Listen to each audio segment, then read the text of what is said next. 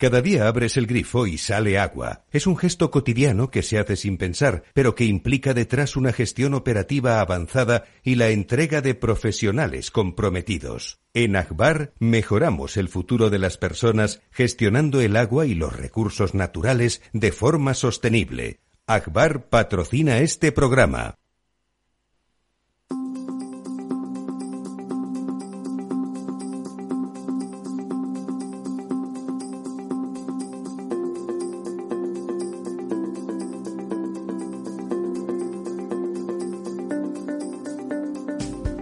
El Estado Ciudad, Capital Radio.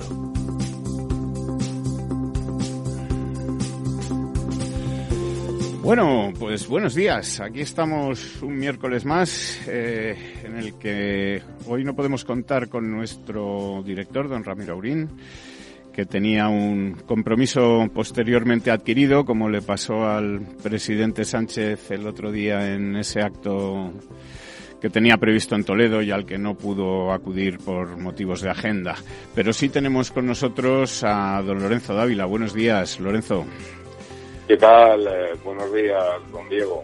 De nuevo aquí viendo un cielo soleado ya, ya de otoño, ¿no? Porque hoy, hoy arranca el otoño, ¿no? Eh, pues no sé si es hoy o es... Hoy es día 21. O es mañana, efectivamente, pero ya Pues se, mañana, se ¿no? nos ha... Pero estamos ahí en el en el límite, ¿no? Y estos días eh, soleados y frescos, ¿no? Al menos en la mañana, que, que son que son hermosos, ¿no? Pese a que hay nubarrones en el occidente, en el en el en el visor, ¿no? Eh, no me estoy refiriendo a, nubes, por desgracia, sino nubarrones de todo tipo, ¿no?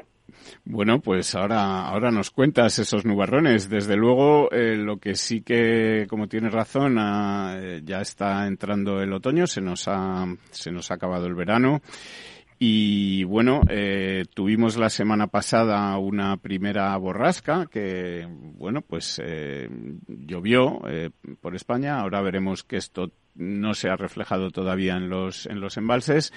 Y ahora estamos en una situación de, de depresión en, en altura, esto a lo que ahora llaman Dana, eh, que está haciendo pues que, que llueva, bueno, pues de forma a veces tormentosa por, por distintas partes de, de España. Ayer eh, le tocó a Madrid, eh, cayó, bueno, el, el- más bien el lunes, entre el lunes por la noche y el martes por la mañana cayeron chuzos de punta, que se dice, ¿no? Cayó una buena, una buena tormenta. Eh, y hoy pues parece que la cosa está más eh, hacia el sur por, por las zonas de Andalucía que, que buena falta le hace y también pues por zonas de, del Levante y también en Canarias está está lloviendo no eh, esto del, del otoño eh, hay medios ya sabemos que, que últimamente los medios están un poco pues eh, en la labor de, de, de anunciar catástrofes de eh, bueno, eh, por decirlo finamente, de acojonarnos a todos.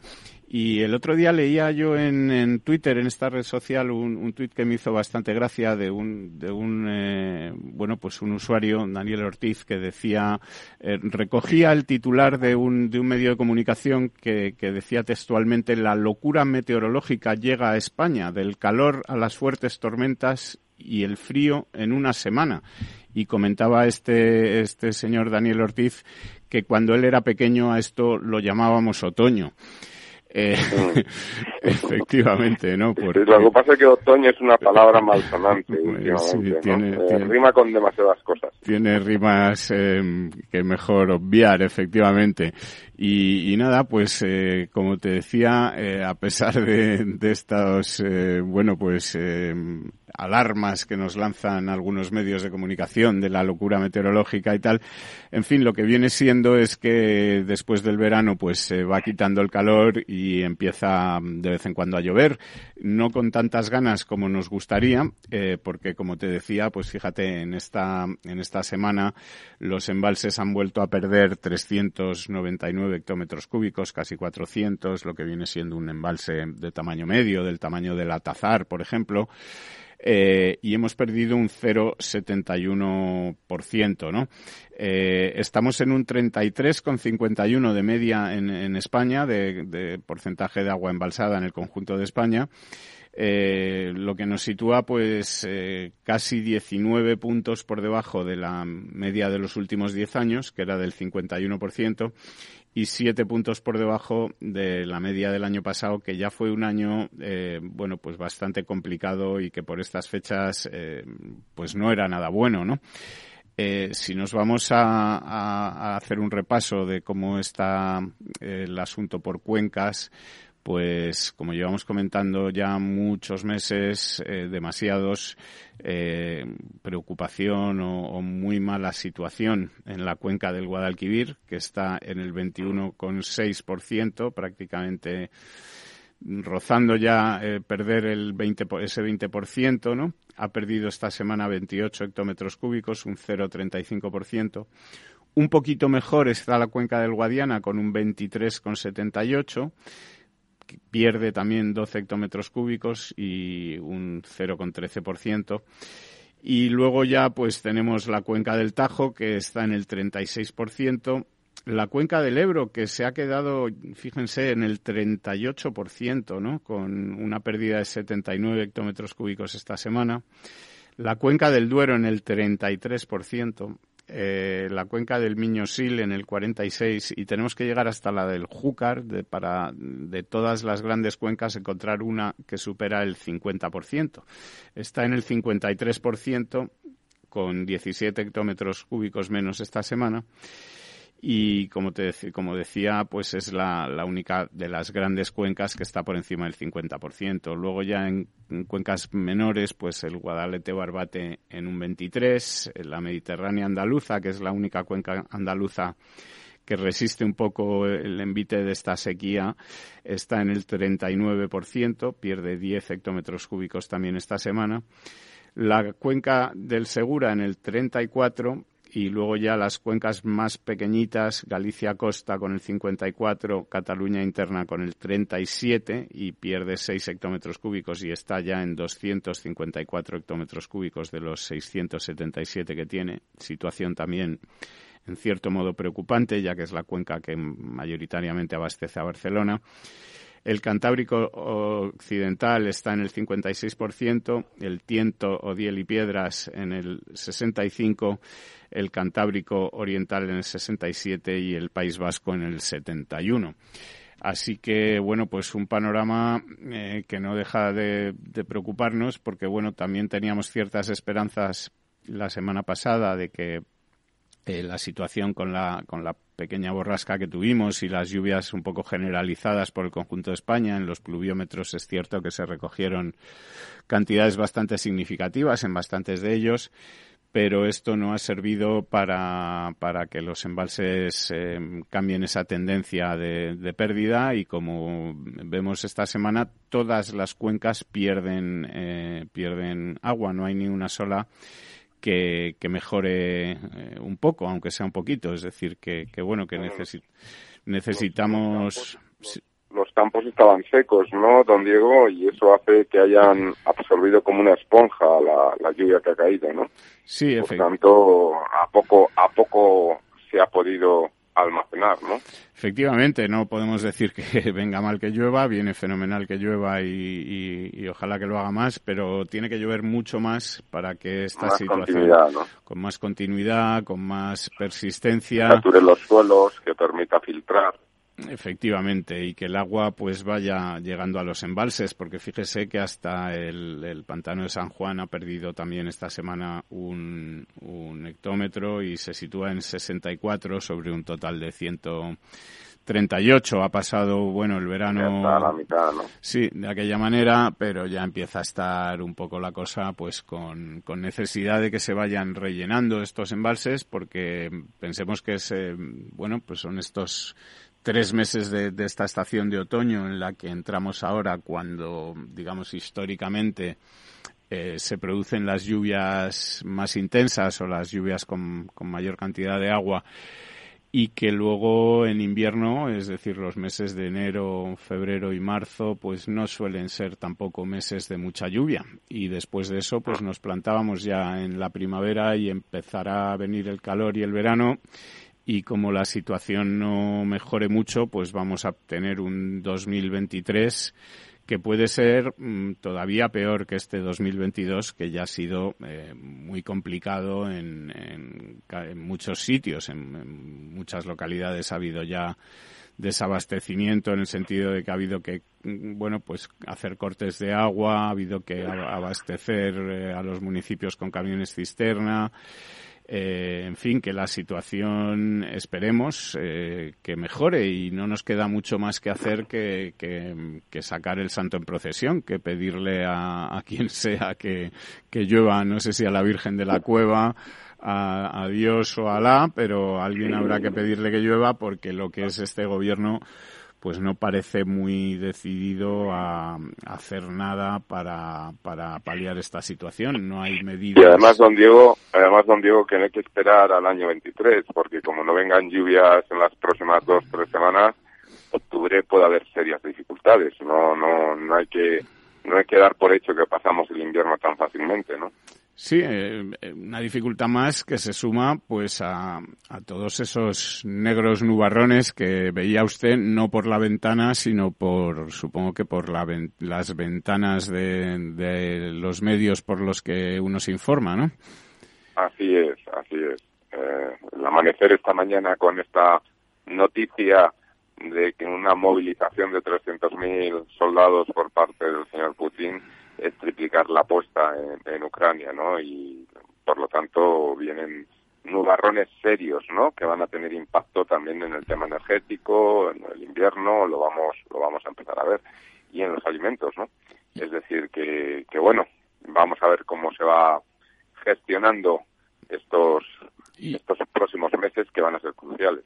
Y, y, esta decisión que bueno que hoy va a tomar la, la Fed, el, el, banco digamos central, aunque no sea un banco, pero bueno el banco central estadounidense de una subida de los tipos de interés que algunos pronostican incluso del 1%, lo que los llevaría ya, eh, porque allí están ya, eh, si no me equivoco, en el 3,25 eh, los podría llevar en el al, entorno del 4%. Esto, mm, don Lorenzo, para usted como, como economista, eh, ¿es un nubarrón? ¿Es una buena noticia en cuanto a que puede solucionar algún problema de inflación?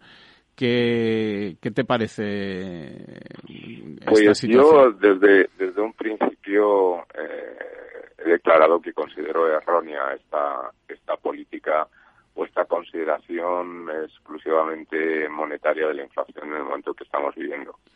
Sí que parece que hay, los mercados descuentan el 0,75 como seguro. Hay algún analista que piensa que podría ser más, más duro. Un incluso un, 1%, ¿no? aviso a los mercados. Eh, pero bueno, eh, posicionar los tipos en tan corto tiempo en el 4%, que es lo que esperan que podría llegar a finales de año, pues es una situación que va a frenar fuertemente la demanda, especialmente en una economía como la norteamericana, que se basa mucho en el consumo y en el consumo a plazos, tarjetas de crédito, eh, compra a plazos, vehículos, etcétera. Y por lo tanto, pues hombre, es posible, claro, que tenga cierto efecto en parte de, de, esa, de esos precios en lo que afecta a la demanda, pero hay otras componentes que son los costes, porque tenemos una inflación de costes que por mucho que suban los tipos de interés, pues no, no responden a esas, digamos, a esas eh, presiones en, los, en el encarecimiento del coste de la financiación. Es verdad que si provocan una recesión en, eh, por parte de la demanda, pues al final una caída brusca total de la demanda pues liberará recursos en, los mercados que están estrangulados y, finalmente pueden acabar bajando los precios. El problema es a qué coste, ¿no? Eh, que hasta dónde puede puede llegar la Reserva Federal, Europa y eh, en realidad todo el mundo, porque la inflación está afectando a todo el mundo a contraer la, la demanda y estrangular y vamos a ver cómo se refleja eso en puestos de trabajo, salarios, etcétera, ¿no? Sí, porque eso te iba a preguntar, esta subida de la Fed, eh, digamos, al, al poner los intereses en la zona Estados Unidos más altos de lo que están en la zona euro, digamos, a nosotros nos, nos genera inflación o nos genera más inflación y nos obliga a la, a, la vez a subir los tipos o, a lo mejor no sería tampoco mala idea permitir, eh, digamos, ese diferencial y, y, que la zona euro fuera más competitiva de cara a las exportaciones? Bueno, pues es, es dual. El problema es que eh, Europa es una región del mundo muy dependiente de una serie de materias primas, básicamente energéticas, que se cotizan en los mercados internacionales en dólares. Entonces, claro, si suben, si, si, incrementa el diferencial de tipos entre Estados Unidos y Europa, eh, eso puede atraer dinero, capital, hacia las, las emisiones de deuda, básicamente deuda pública de los Estados Unidos, y eso hace que modifiquen los tipos de cambio y pueda provocar una depreciación del euro frente al dólar. Al depreciarse, en la medida en que compramos esos inputs eh, energéticos principalmente con dólares, pues estos incrementan en precios en términos de euros y eso eh, mete más presión inflacionista todavía en, nuestra economía. Pensemos que esta pérdida de un 15% de valor del euro frente al dólar, pues es una parte importante del protagonismo de ese incremento de la inflación en la zona euro, ¿no?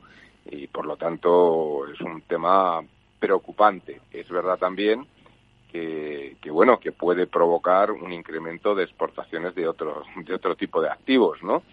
Eh, nos hace más competitivos, ¿no? Digamos. Nos hagan más competitivos. De hecho, si a eso lo juntamos con la inversión de la pirámide poblacional, pues nos podemos encontrar una situación de recesión en el sentido de caídas del PIB, ¿no? Más allá de dos trimestres, pero a lo mejor incluso con creación de empleo, lo cual sería como algo absolutamente eh, novedoso, ¿no? En, en, la historia económica y, y, que obligaría, bueno, pues a, a redefinir mucha de esta teoría económica.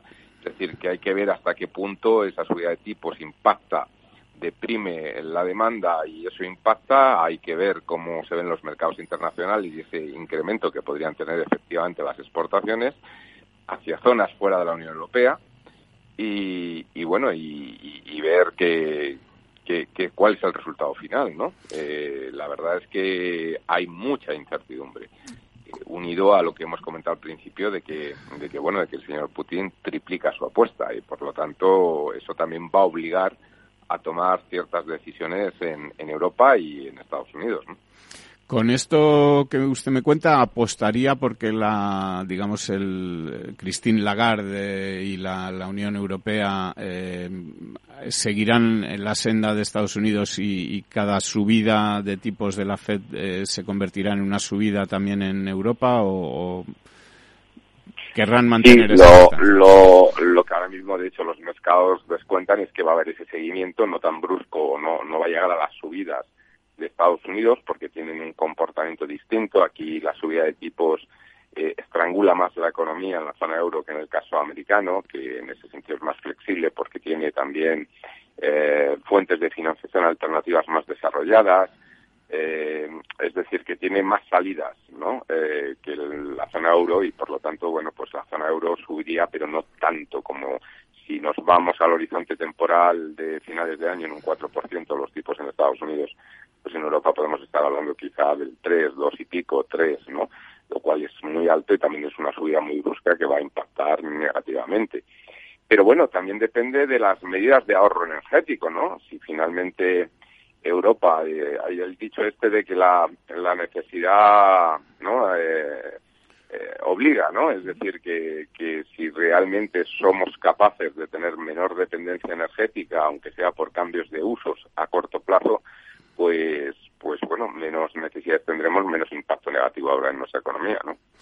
Y a los que sí que realmente puede hacer muchísimo daño esta subida de, tipos del dólar es a, a, los países emergentes, estos países que realmente no cuentan, digamos, con una moneda propia como el euro, aunque tengan formalmente o nominalmente estas monedas, pero que realmente sus economías están dolarizadas y se manejan en dólares. Eh, aquí sí puede haber eh, más problemas, ¿no?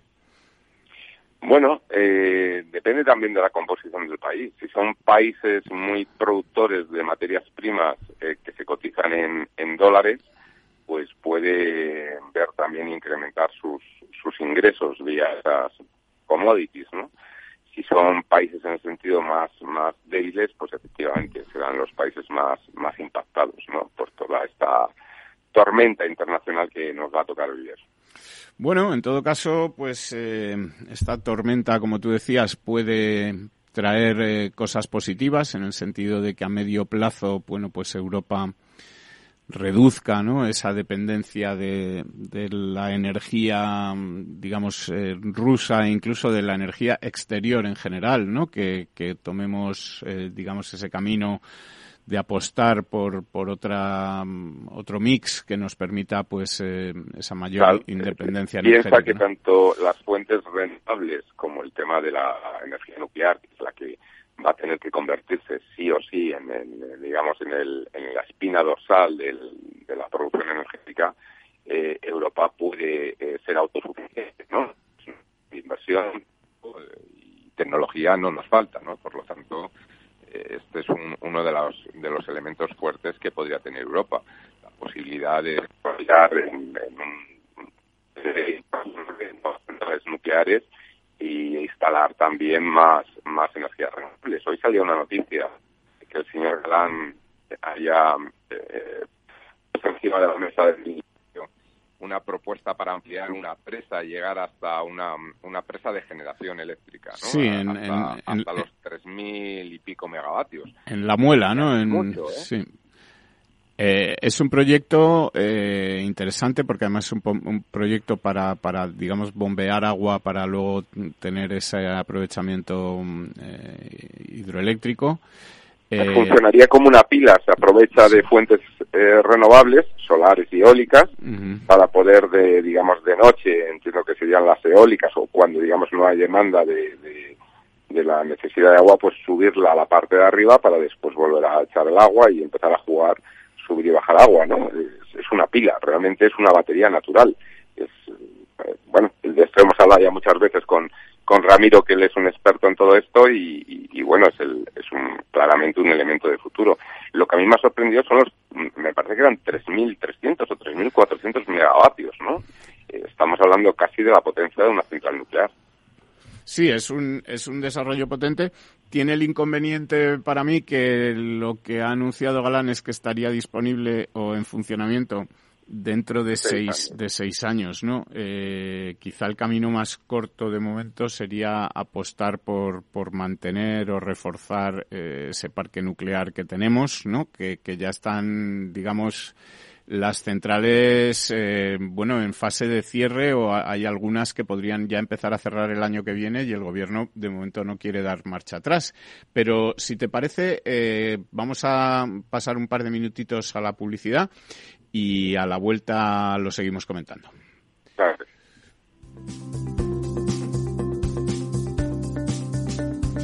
El Estado Ciudad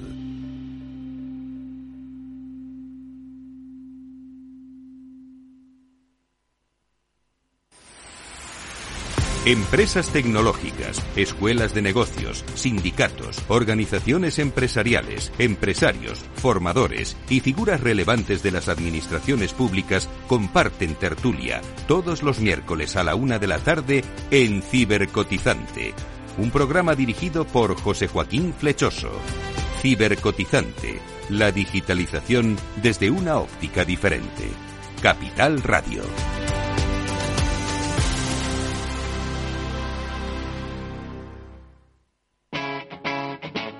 Capital Radio. Capital Radio Madrid, 103.2. Nueva frecuencia, nuevo sonido. Gráficas Naciones. Más de 50 años de experiencia en el sector de las artes gráficas. Apostamos por la última tecnología tanto en impresión offset como en digital y gran formato. Realizamos todo tipo de impresión. Tarjetas de visita, folletos, libros, vinilos, decoración y montaje de stands. Más información en el 91 629 2145 o en gráficasnaciones.es. Valor Salud. Tiempo de salud su actualidad, sus personas, sus empresas. Todos los viernes a las 10 de la mañana en Capital Radio, con Francisco García Cabello. Capital Radio, Madrid, ahora en el 103.2 de la FM.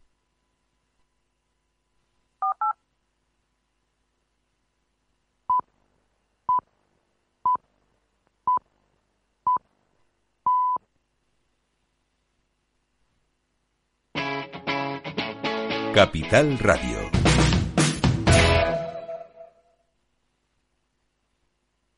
El Estado Ciudad. Capital Radio.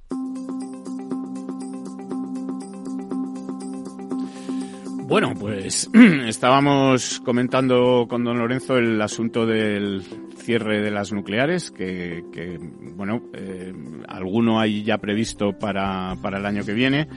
Y eh, si se ha hablado mucho esta semana de, de, esa, digamos, salida del discurso oficial de, de el presidente de Castilla-La Mancha, de Emiliano García Paje, que, bueno, pues ha comentado las malas compañías del gobierno, en fin, el asunto este de llamar insolvente a Feijó, que no le parece bien, etcétera, y de pedir, bueno, pues una política de un poco más de, seriedad y de, en fin, de moderación. Eh, se ha comentado quizá menos eh, el asunto del presidente de Extremadura, Guillermo Fernández Vara, que bueno pues se ha desmarcado un poco también de la línea oficial de Ferraz eh, al pedir digamos la continuidad de la central de Almaraz que mm, ha dicho que bueno pues que si dentro del plan nacional integrado de energía y clima que es para mí un gran desconocido en el sentido de que no conozco muy bien cuáles son las medidas eh, de este plan, pues que se podría aplazar la vida de la central eh, nuclear de Almaraz que bueno, pues eh, es una de las que está condenadas al cierre en los próximos años, ¿no?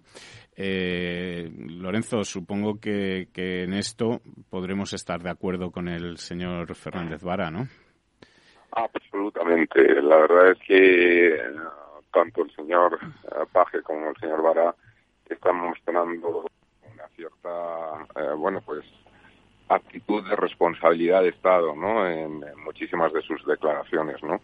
Y, y no y no por electoral, sino simplemente por un tema de necesidad. La central nuclear da electricidad prácticamente a toda la región, ¿no? De, Extremadura, ¿no? Es decir, que, que realmente es, muy importante para, para, para la industria, eh, para los ciudadanos, para toda la región, ¿no? y por lo tanto yo creo que en otros países están prolongando también la vida de las centrales nucleares. Y No hemos tenido un problema de seguridad en toda la vida de, dichas centrales nucleares. Eh, y yo creo que, que en España hay grandes profesionales, grandes ingenieros que están haciendo un mantenimiento espléndido de esa, de esa y del resto de las centrales nucleares en España. Y, y bueno, y si ven algún problema, pues, pues se han hecho paradas técnicas en el pasado, como ha ocurrido este verano en Francia también, ¿no? Eh, es decir, que realmente hay un seguimiento. Yo creo que hay que tener menos miedo y darnos cuenta de que tenemos, de que otras vías pueden ser peor, como se está demostrando ahora mismo en el, en, en, el, la, la zona este de Europa, ¿no? Sí, porque además, eh, bueno, digamos que, que, ya tampoco es que haya muchas más opciones, ¿no? Es decir, que es que eh, o, seguimos apostando, o volvemos a apostar por el carbón o por, eh, no sé, otras formas de energía muy contaminantes o, la única forma de, digamos, mantener esta idea de reducción de emisiones y de lucha contra el cambio climático ahora mismo es apostar por las nucleares, ¿no? Efectivamente, apostar por las nucleares, por las renovables también, ¿no? Por, lo que como renovables, o como decíamos antes, por, por nuevas centrales hidroeléctricas, ¿no? O sea, yo creo que es una combinación de muchas cosas.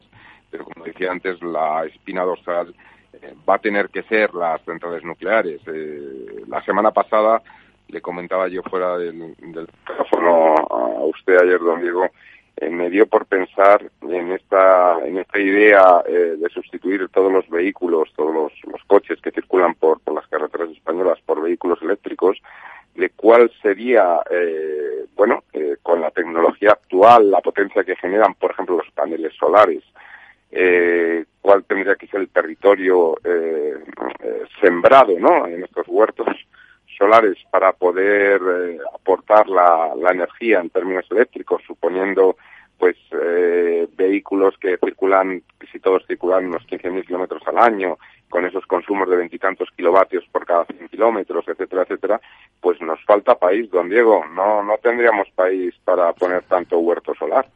Es decir, que realmente es una utopía pensar que con, con los, los paneles solares, algo que me diga que, que por metro cuadrado en cuatro o cinco años el panel solar es capaz de dar 100 veces más de energía, ¿no? Eh, lo que pues no, hay, no, hay, no hay territorio para, para poder abarcar esto, ¿no? Las centrales nucleares es la única solución si de verdad queremos eh, descarbonizar nuestra economía. Sí, eh, o sea que, que, sería absolutamente imposible, eh, pero lo que es curioso, además de, de, bueno de esta necesidad de paneles solares, la necesidad que habría, digamos, de, de, de eh, crear esas infraestructuras para distribuir esa energía eh, y que llegase a, todos esos señores que quieren enchufar el coche eléctrico en algún sitio o que tendrían que enchufarlo. Bueno, esa es otra, pero digamos que es menos visual como el hecho de pensar que es que nos falta país, o sea, que, no hay territorio para poner tanta placa solar, digamos, ¿no? no, pero... que eso es lo que realmente es, es, grave, ¿no? Eh, no, no, no tenemos esa capacidad, ¿no? Claro, lo, que es realmente sorprendente es que con esto, que es un cálculo, digamos, que cualquiera puede hacer así un poco, mm, quiero decir, sin, sin demasiada complicación, eh, este objetivo de prohibir eh, la construcción de vehículos de gasolina en el año 2030 es una cosa que está puesta ya en negra sobre blanco y que es, eh, digamos, la idea eh, irrenunciable que tiene que tiene el gobierno, ¿no? Es decir, que, vamos hacia hacia un imposible, ¿no? Y, y, estamos tan tranquilos. Bueno, lo que ocurrirá es que esto lo ajustarán los mercados, ¿no? Es decir, eh, podremos acabar encontrándonos con que los coches de segunda mano eh, de combustión, porque el combustible todavía se seguiría vendiendo para estos coches, pudieran acabar valiendo más que nuevos, ¿no? Si llega a 2030 se deja de producir esos vehículos, no hay ninguna moratoria y no hay las infraestructuras necesarias, pues bueno, eh, de hecho ya está ocurriendo ahora mismo que ha habido una subida por la falta de componentes y nuevos vehículos en los vehículos de segunda mano, ¿no? Que están por las nubes si lo comparamos respecto a hace unos años. Pues llegado ese 2030 podría ocurrir que incluso valiesen más los usados que los nuevos, ¿no? Eh, llevado el tema a un punto extremo. Efectivamente, pues mira, eh, sobre este tema que estamos comentando, mm, que ahora comentaremos un par de, cosas más sobre la energía y ya intentaremos cambiar de, tercio. Eh, esta semana publicaba eh, un diario digital que España es el sexto país europeo donde más caro es cargar un coche eléctrico y además eh, que el, eh, la recarga, digamos, rápida de vehículos eléctricos es eh, la opción más cara que ofrece el mercado ahora mismo a la hora de, un usuario de un automóvil, incluso mucho más cara que llenar el depósito de gasoil o de gasolina a los precios que está el asunto ahora mismo lo que faltaría de este análisis es ver cómo han producido esta electricidad. Porque si esta electricidad se acaba produciendo con centrales de carbón, pues ya no solamente es más caro, sino que además puede llegar incluso a contaminar más, ¿no? Efectivamente, o sea que estamos en, un, en una espiral un poco absurda, ¿no? La Unión Europea eh, está proponiendo o ha propuesto un impuesto, digamos, sobre los beneficios de eh, las empresas energéticas eh, eh, que, parece, digamos, sobre los beneficios extraordinarios, no sobre la facturación, sino sobre los beneficios de las empresas energéticas que, tal y como está planteado, parece que afectarían, y así es lo que están diciendo las eléctricas españolas, que piden al gobierno que se ciña a este plan europeo en vez de a su proyecto de de poner un impuesto a las eléctricas, las eléctricas están diciendo que ellas no están teniendo ese beneficio extraordinario y que serían más bien las gasistas, eh, las eh, petroleras y las gasistas, eh, entendamos Repsol, Naturgy, Cepsa, etcétera, las que están teniendo este beneficio extraordinario y que serían, por lo tanto, a las que afectaría este impuesto eh, digamos, eh, especial de la Unión Europea. ¿A ti qué te parece todo esto? Eh, ¿Es mejor idea la de Europa, mejor idea la de España? ¿Ninguna de las dos? ¿Cómo, cómo, lo, ves, cómo lo ves tú? A ver, yo eh, ya lo hemos hablado en otra ocasión, donde digo, yo, yo soy contrario a intervenir precios en los mercados. Eh, poner impuestos que permitan recuperar de alguna forma o hacer eh, subvenciones, ayudas, etcétera, pues podría podría plantearse, ¿no? Pero efectivamente, yo creo que lo que hay que ver es dónde se está, o sea, habría que hacer un estudio, un análisis de ver realmente dónde se están produciendo los, los, los gaps, ¿no? En términos de, de ver quién se está beneficiando de esto. El problema es que cuando analizas en profundidad esto, pues te das cuenta que, que probablemente están fuera de las fronteras, ¿no? Y tú no puedes grabar a nadie fuera de las fronteras, ¿no? al final son subida de precios de mercado de, de, de, las materias primas, de las commodities con las que se genera todo esto. Y bueno, pues es, es habría que estudiar eh, caso por caso, ¿no?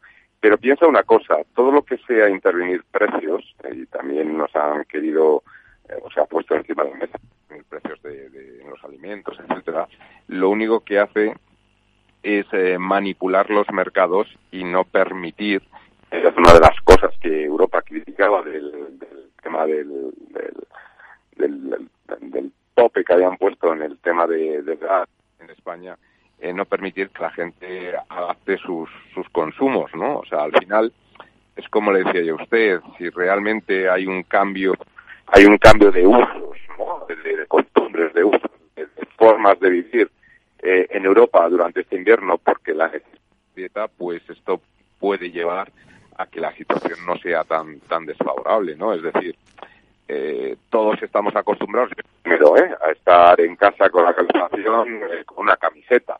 Pues a lo mejor efectivamente tenemos que ir a en las cuales pues haya que estar con un jersey vaya que no.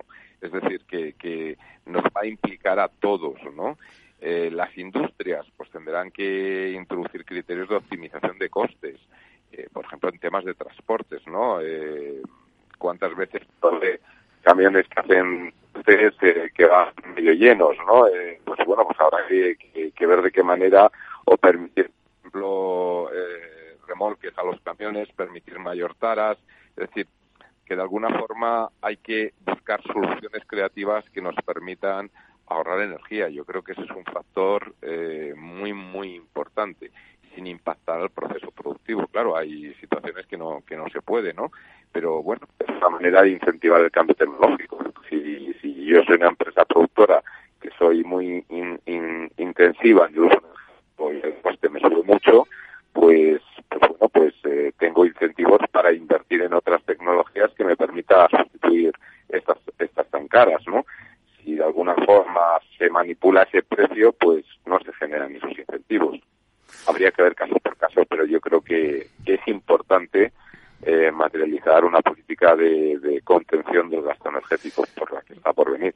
Efectivamente, porque los precios, aunque haya algunos que no lo quieran entender, son, digamos, la, la, mejor información con la que cuentan los agentes económicos en un mercado para tomar sus decisiones, ¿no? Y si esos precios están esos precios están, digamos, dopados o, topa, o, topados o manipulados, etcétera, pues la información es mala y las decisiones, por lo tanto, no son las correctas, ¿no? Es bueno, mejor ayudar por detrás en el sentido de, de generar ayuda a las compañías de su tecnología, créditos blandos a largo plazo, etcétera, eh, que manipular los precios en sí.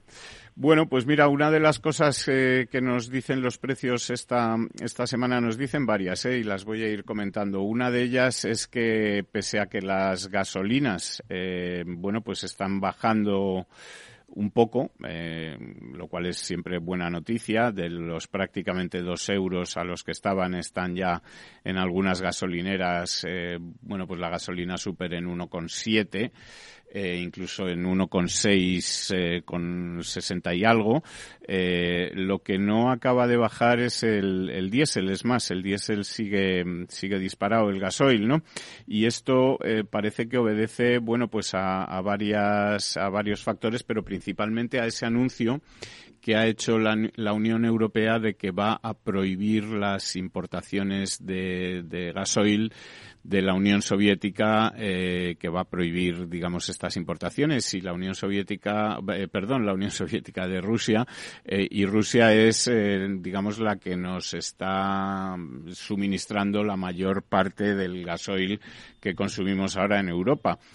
Un elemento del que, del que somos deficitarios eh, es decir, que importamos más que el que, que, el que o sea, que, que, necesitamos más del que producimos y por lo tanto tenemos que importar y que además eh, es eh, clave o vital para eh, la formación de los precios en su conjunto, para esta inflación que tanto nos preocupa, ya que el transporte mayoritariamente, sobre todo en España, eh, podemos decir que en un 100% el transporte de mercancías se realiza por carretera y se realiza en vehículos que en su 90% son vehículos que utilizan este combustible y no la gasolina, ¿no?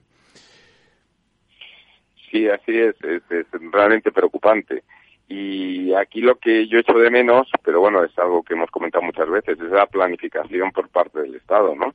Porque a lo mejor lo que hay que hacer es incentivar más eh, transporte por, por vías ferroviarias, a lo mejor hay que cuestionarse eh, ciertas, digamos, eh, eh, número de trenes, de periodicidad, de, de, trenes de alta velocidad y pasar a introducir eh, en las vías o las comunicaciones ferroviarias, transportes de mercancías, es decir, yo creo que, que eso obliga, porque ahí, bueno, pues tenemos ese déficit de, de refino en el diésel, eso no se puede subir de la noche a la mañana, se podría intentar buscar otros mercados internacionales, pero parece ser que hay dificultad y efectivamente va a impactar, es decir, eso puede ser un factor inflacionista adicional. Eh, por una parte la subida del dólar que, que habíamos hablado, por otra parte la subida de la propia commodity y luego además el problema de la dependencia en el, en el transporte que hace que eso se refleje más fácilmente en todos los productos, me refiero en las peras, en, las, en, las, sí, en sí. la carne, ¿no? En todo lo que se traslade, ¿no? O se transporte por, por carretera, ¿no? Efectivamente, pues mira, hoy ha habido Consejo de Ministros y en él se han aprobado dos medidas que igual te suenan porque las ha propuesto desde hace bastantes meses el líder de la oposición, que son la bajada del, del IVA del gas. Y eh, bueno pues eh, también la, la, inclusión o incluir a las a las eh, cogeneradoras en ese tope del gas que hasta ahora estaban fuera de él. Pero lo que no ha mencionado el gobierno ni parece que tenga ninguna intención de hacerlo es eh, reducir eh, impuestos eh, a los carburantes e incluso eh, el gas licuado del petróleo, que es uno de los carburantes, digamos, que, eh, bueno, pues podría sustituir en cierto modo a la gasolina y al gasoil, eh, tampoco está incluido en esta rebaja del IVA. O sea que en ese campo sí que habría terreno para jugar, ¿no? Y digamos, rebajar en cierto modo los precios reduciendo esa inmensa cantidad de impuestos que grava los combustibles, ¿no? Sí, la verdad es que es que a corto plazo, desde luego, a, a, a largo plazo es distinto. Es, digamos que obligaría a un debate más profundo, ¿no? Pero a corto plazo una rebaja de, del IVA supone una caída drástica de, del precio, ¿no? De, no solamente eso, es una propuesta que lanzó el señor Feijóo, pero que la extendió incluso al tema de los alimentos. No manipule usted los mercados, eh, no toque usted los precios en esa cesta imaginaria que pensaba la señora Díaz, sino directamente, porque no quita el IVA, eh, aunque sea el reducido, pero es un 10% de, de los alimentos, de muchísimos alimentos, ¿no? Eh, hay países como Irlanda que los alimentos están con IVA cero, ¿no? Con lo cual ya supone eh, una compensación de ese 10% de inflación que estamos arrastrando, ¿no? Es decir, que sí que hay eh, un mecanismo importante y sobre todo cuando la propia inflación está permitiendo que las eh, arcas del Estado incrementen su recaudación por pues, simplemente por efecto monetario, por la inflación. Es decir, que hay margen para reducir IVAs y, y IVAs en aquellos puntos eh, en los que los ciudadanos somos más sensibles, ¿no? Como, como puede ser eh, la energía y los y los, los, y los alimentos, ¿no? Y de hecho se podría incluso ¿no? Es decir, ¿por qué no pone usted eh, o, o, hace eh, elimina impuestos sobre los combustibles a los transportistas. No me refiero al IVA porque ellos son neutros de IVA, pero como empresarios, pero hay otros muchos impuestos que afectan a, los carburantes, ¿no? Eh, Es más, la inmensa mayoría del impuesto no tiene nada que ver con el IVA, ¿no? El, IVA es lo de menos. Entonces, pues oiga, quita usted los impuestos especiales a hidrocarburos para determinados usuarios, ¿no? El impacto que esto puede tener sobre la global, ¿no? Pues esto podría ser una medida interesante. Efectivamente. Bueno, y la última de las cosas que nos dicen los, bueno, de las que vamos a recoger en este programa, que nos dicen los precios esta semana, es que el precio de la factura de la luz, eh, tomando el precio en agosto, es eh, un 70% más alta que la del mes pasado, de eh, que la de agosto del año pasado. Es decir, que en 12 meses en España la energía ha subido un 70% según los datos eh, de Eurostat. Y esta es eh, una de las mayores subidas interanuales entre las grandes economías europeas. Hay que tener en cuenta que, por ejemplo, en Francia subió nueve puntos, un 7% en Alemania, eh, perdón, subió nueve puntos y en Alemania eh, 29. Es decir, eh, que mientras que en España ha subido un 60%, en Francia ha subido un 7% y en Alemania un 16%, ¿no? Eh, y esto, pues a lo mejor nos lo tendría que explicar un poco mejor el gobierno, que está tan contento con esta mm, excepción ibérica, con este tope del gas, con, con todas estas medidas que está tomando y en realidad lo que hemos conseguido es tener, eh, bueno, pues eh, el doble eh, prácticamente de subida que la media de la Unión Europea, ¿no? Sí, la verdad es que eso merece, merece una explicación a fondo, ¿no? la comparativa con Francia se explica fácilmente por el tema de la energía nuclear francesa, pero la comparativa con Alemania hay que explicarla a fondo, ¿no? Porque los alemanes también se han equivocado en su política energética en los últimos 30 años, también abandonando el tema de las, de las centrales nucleares y apostando por, por un poco canto de sirenas de las, de las renovables, sin tener una buena eh, energía de fondo eh, autóctona, ¿no? Eh, dependiendo de Rusia, como conocemos todos, y bueno, pues habría habría que explicar que porque en España es, ¿cuánto? Eh, 60 frente a 16, prácticamente cuatro veces más que en Alemania, ¿no? Efectivamente. ya digo, es fácil de explicar, lo explica hasta un niño. Otra cosa es que tomen en decisiones en consonancia con eso que ocurre con Francia. Pero el caso alemán habría que habría que explicarlo bien, ¿no? Bueno, pues eh, ya le digo que podemos igual esperar sentados hasta que llegue esa explicación. Pero vamos a cambiar un poco de tercio porque seguramente querías eh, tú contarnos eh, unas buenas noticias ¿no? respecto a, la vivienda y al suelo en la, en la ciudad de Madrid. la verdad es que eh, Madrid se está convirtiendo en una especie de una isla dentro de la economía española.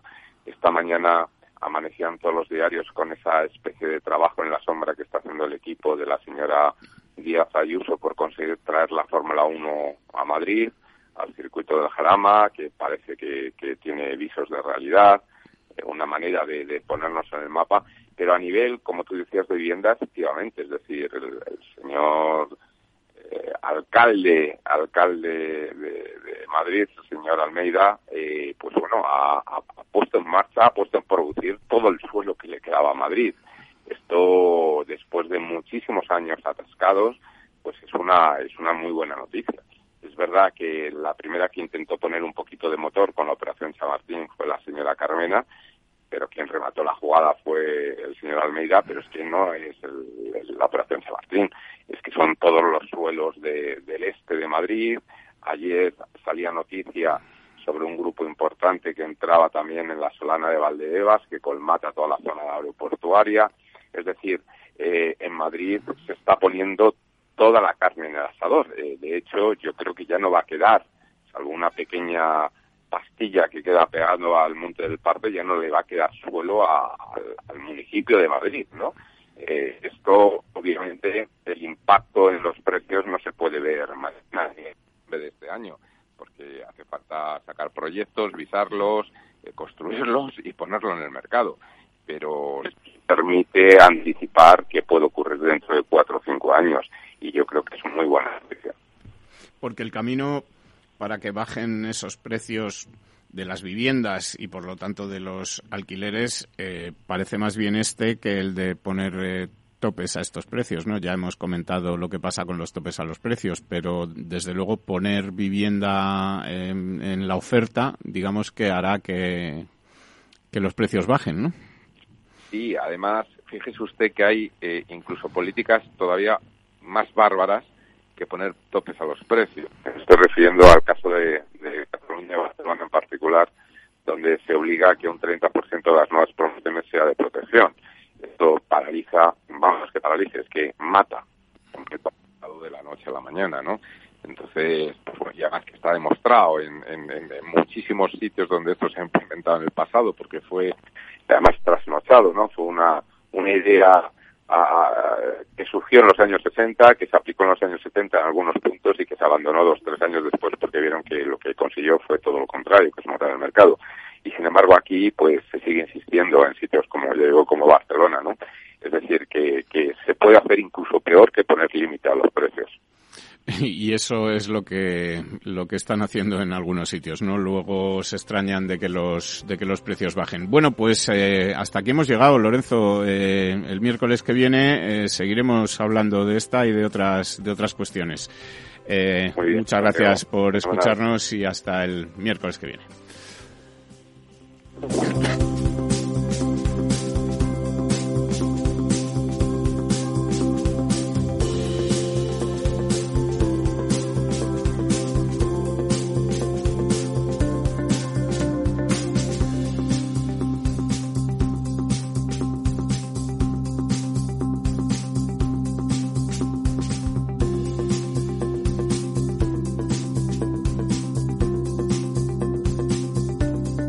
Estado Ciudad, Capital Radio. Cada día abres el grifo y sale agua. Es un gesto cotidiano que se hace sin pensar, pero que implica detrás una gestión operativa avanzada y la entrega de profesionales comprometidos. En Akbar mejoramos el futuro de las personas gestionando el agua y los recursos naturales de forma sostenible. Akbar patrocina este programa. Si quieres entender mejor todo lo que rodea a nuestro sector alimentario, tienes una cita en La Trilla. Un gran equipo de especialistas te acercará a la actualidad económica y política desde el campo hasta la mesa. Conocerás sus principales innovaciones sin olvidar las producciones más tradicionales. Los sábados de 8 a 9 de la mañana con Juan Quintana, La Trilla de Capital Radio.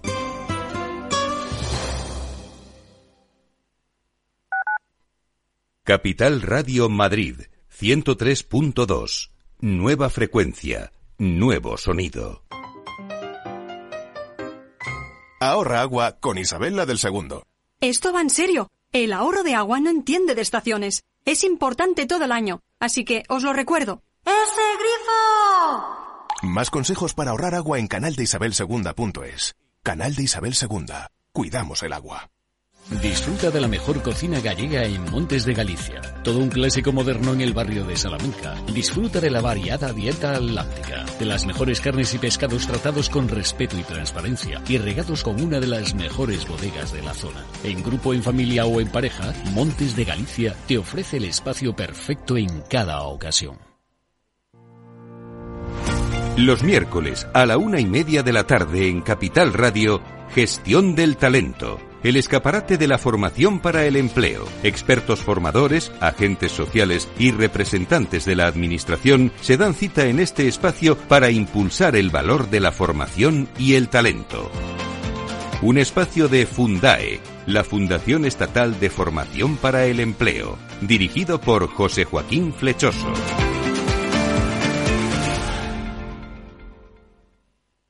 ¿Sabes qué tienen en común Eddie Murphy, Pierce Brosnan, Steve Jobs o John Lennon? Todos ellos crecieron en familias de acogida que les dieron cariño y estabilidad. Acoger a un menor es darle un hogar y ayudarle a construir su futuro. Campaña financiada por la Unión Europea Next Generation. Plan de recuperación. Comunidad de Madrid.